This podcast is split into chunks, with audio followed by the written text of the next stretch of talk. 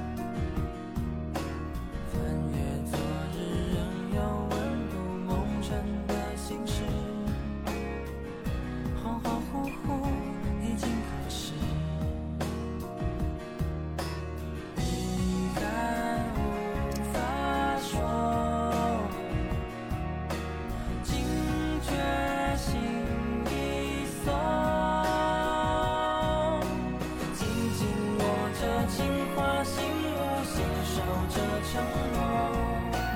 离别再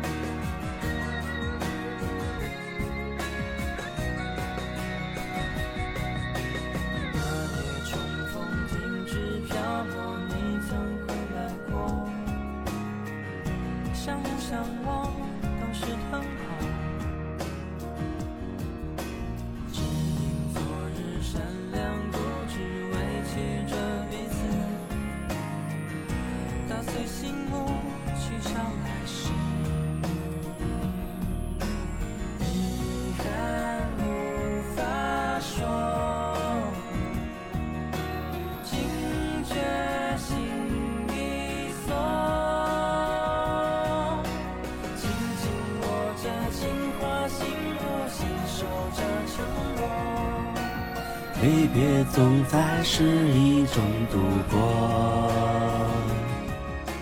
记忆又高反复涂抹，无法愈合的伤口。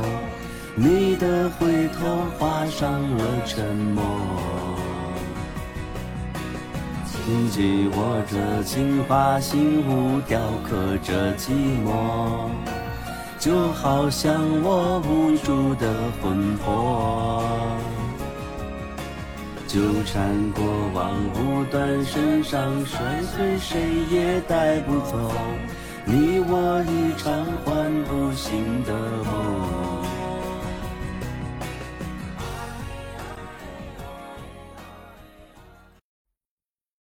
一曲听完，孙志这才发现自己的眼角已经挂满了眼泪。夏兰，钟小雪。我曾经深爱过的女人呢？这场梦该醒了。或许这辈子我也忘不了你们，但是从这一刻开始，我决定开始新的生活。孙志买了机票，连夜飞回了 J 市。飞机落地的时候，天空将要破晓，虽然还有些黑蒙蒙，但已经能察觉到明亮。即将到来，孙志想，这是个好兆头，这是一个崭新的开始，和过去无关，一切只会向前看。回到租住房的时候，李欢和董倩倩正要出门，见孙志突然回来，他们俩有些意外。另外，都以为是孙志情伤未愈，所以说话格外小心，完全没了平时的随意，显得很是拘谨。说句比较夸张的话，在孙志离开的这段时间，才哥他们几个曾经仔细的分析过夏兰的死加上钟小雪撒谎两件事会带给孙志怎么样的沉重打击。分析来分析去，他们得出一个很悲观的结论：孙志很可能会处理掉所有店面，一走了之。当然，不是扔下他们不管，而是将店面。分给他们经营，自己从此离开这市。因为这个城市带给孙志伤心太多了。很明显，才哥他们并不想看到这种结果。在一起混到现在，他们图的不只是前途，更多的是一份情谊，是可遇不可求的情谊。志哥，吃饭了吗？倩倩。给志哥煮点面条，我不饿。你们这么早要去干什么呀？啊，上店里边，今天接了很多订单，要早点去准备。孙志看了看手表，正好六点。有这么尽心的店长，那真是他八辈子修来的福气。好吧，辛苦你了。那那那志哥，你睡会儿啊，我们俩去了。等等，啊，还有事吗，志哥？通知才哥他们，今天晚上打烊之后都去一号店。我有点事儿跟你们说。李欢、董倩倩对视一眼，慌了。孙志最烦的就是开会了，这个时候召集大家干什么呀？还打烊之后再说。照往常的营业时间来说，打烊之后就得十一二点了。什么事情这么重要？不好，八成就是要散伙啊！对于这种可能出现的情形，才哥他们早就想好了对策，就一个字儿拖。不管孙志现在想怎么样，他们就是含含糊糊不答应，无限的拖下去，拖到他自己改变主意为止。因为他们知道，孙志最大的软肋就是心太软，他不可能狠下心抛下这帮难兄难弟，只顾自己逃离这事。啊，这个。呃，今儿真的挺忙的，可能要营业到很晚。再说你刚回来，肯定累坏了，先休息吧。要不咱们改天再说。没事我等着。打完之后呢，给我打电话，我马上过去。就这样，看着孙志开门回到了自己屋，李欢、董倩倩互相看了看，怎么办呢？还能怎么办呢？赶紧召集大家上店里边商议呗。在家里商议多好，把天师和才哥喊过来，然后打电话让华子哥过来。你傻呀？那万一孙志突然过来了呢？也对，那干脆去健身房吧。行。半个小时之后，所有人都在健身房碰面了。才哥打着哈欠，露出个招牌白眼：“欢子，你是不是脑子进水了啊？什么事这么急啊？”哎，在家里时候不说，非得大清早的把大家伙追到这儿啊，干什么呀？让我们大家早起晨练呢？废话，当然是有重要的事儿啊。那你昨晚怎么不说呀？今早刚发生的，我昨晚跟你说个屁呀！你哎哎哎，好好好好好，本店长不跟你一般见识啊，我倒要瞧瞧你能说出什么花来。我可警告你啊，你要是说不出来。嘿我跟你没完。才哥习惯性的点了根烟，很鄙视的看着李欢。看李欢这么严肃，华子也意识到了问题的重要性。说吧，欢子，什么事儿啊？志哥回来了。这五个字儿有如一个炸弹，在场的人立马全愣了。啊，回来了？什么时候啊？人呢？这好一顿解释。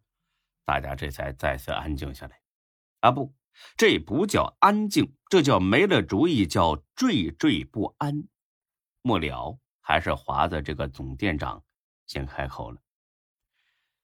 我觉得这是好事儿，问题总是要解决的，而且是越早解决越好。现在志哥突然回来，那就证明他心里已经有了主意。咱们到时候见机行事就行了。这话立马就招来才哥不屑的冷哼。当初华子成了总店长，才哥呢也就服气了几天。几天之后，他越想越觉得自己是被孙志给套路了，所以才痛失了总店长的位子。之后的事情就不用说了，他是处处跟华子作对。总之就是一句话：老子不鸟你这个总店长。虽然开玩笑的成分居多，但是呢，也搞得华子很头大。这不，刚才说的话又让才哥不满了。哎，我说蒋总店长啊，你话说的轻巧，还见机行事，听起来跟多厉害似的。你诸葛亮啊你啊！再说了，你了解孙志吗？我告诉你，这小子就是一根筋儿，决定的事儿绝对不会改主意的。他要是真想把店处理了之后一走了之，咱们就是说破了天也劝不住他。还到时候，我告诉你吧，到时候黄花菜都凉了。才哥这话说的不怎么客气，但是还是得到了李欢等人的赞同。因为他们了解孙志，知道孙志就是这种脾气，江山易改，本性难移，这是最让人头疼的。华子略微尴尬的笑了笑：“我肯定是不如你了解他，那你说说该怎么办呢？”才哥，刘永才立马得意了：“瞅见了吧，瞅着了吧，还得靠我拿主意，劝你们这帮人都搞清楚。”就咱们这帮人来说，孙志自然是毫无争议的老大，但是老二的位子谁也别跟我抢，就是抢那也抢不过我。嗯，这个嘛，嗯，我想好了啊，咱们呢不能坐以待毙，要主动出击。本集播讲完毕，谢谢您的收听，欢迎关注主播更多作品。